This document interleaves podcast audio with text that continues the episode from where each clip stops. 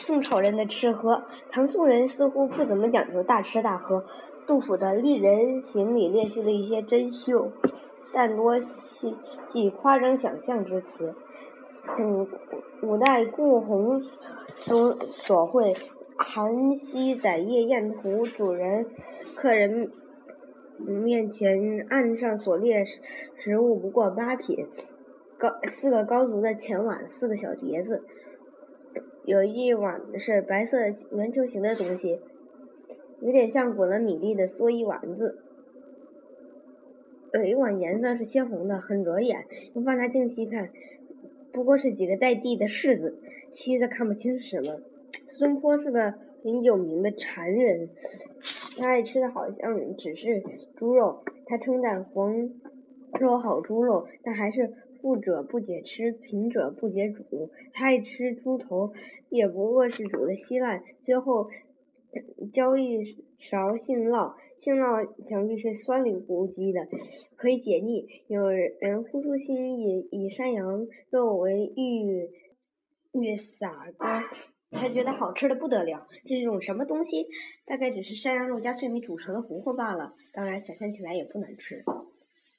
虽然的吃喝好，好像比相较简单而清淡，连有皇帝参加的御宴也并不丰盛。宴有定制，每一盏酒都要有歌舞杂技，似乎这是主主要的。吃喝在其次。幽兰居士，东晋梦华录载，嗯，载直，嗯，亲王宗室百官入内上寿。使臣朱清指示，每分列环饼、油饼、枣塔为看盘，次列果子为大辽家之猪、羊、鸡、鹅、兔、连骨熟肉为看盘，及小绳数之，又生葱、酒、蒜、醋各一碟，三五人共列江水一桶，一酌数枚。看盘只是摆样子的，不能吃的。嗯，凡御宴。质地头所粉白肉糊饼，第五盏是群仙开花饼，天太平碧螺干饭驴肉羹，莲花肉饼。第六盏假圆鱼蜜扶苏纳花，第七盏排吹羊糊饼至金肠，第八盏假鲨鱼。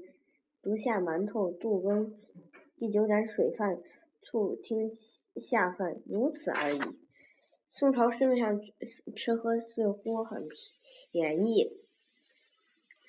嗯，《东京梦华录》云：“吾辈入店，则用一等玻璃浅龙碗，谓之碧碗，亦谓之灶羹。菜蔬精细，谓之灶。每碗十文。”会仙楼调载，指两人对坐饮酒，即银银近百两矣。初看吓人一跳，细看这是餐具的价值。宋人餐具多用银，嗯，几乎所有记两宋风俗的书无不记事实。钱塘吴字墓孟良录分茶酒店最为详备。宋朝的姚训传，嗯，好像多是快餐，现成的。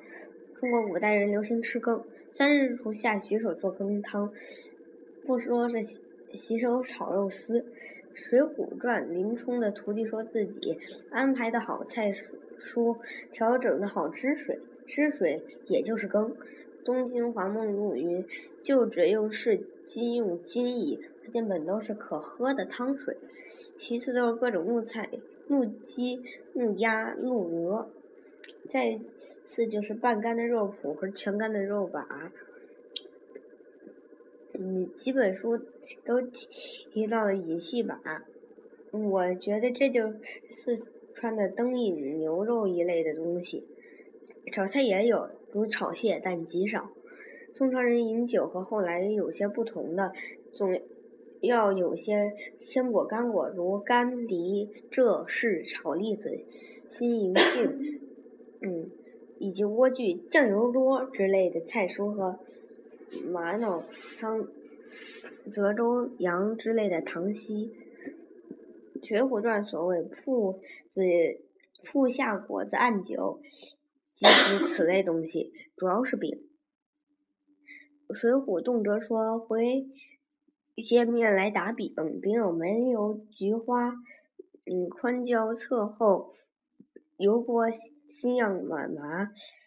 东京黄梦路在武城王庙前海州张家黄建院前郑家最盛，你家有五十余炉，五十几个炉子一起烙饼，真是好家伙。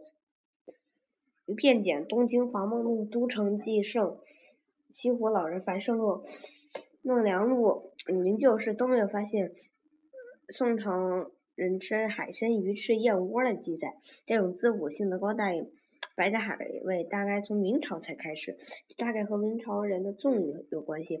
记得鲁迅好像曾经说过，宋朝人啊实行的是分食制。东京黄梦路梦华录云。无一等的玻璃浅冷碗，每碗十文可挣。嗯，韩熙载宴夜宴图上画的也是个人一份。不像后来大家合作一桌，大盘大碗用筷子勺筷子勺子勺子一起来，嗯，这一点是颇合卫生的，因因不易传染肝炎。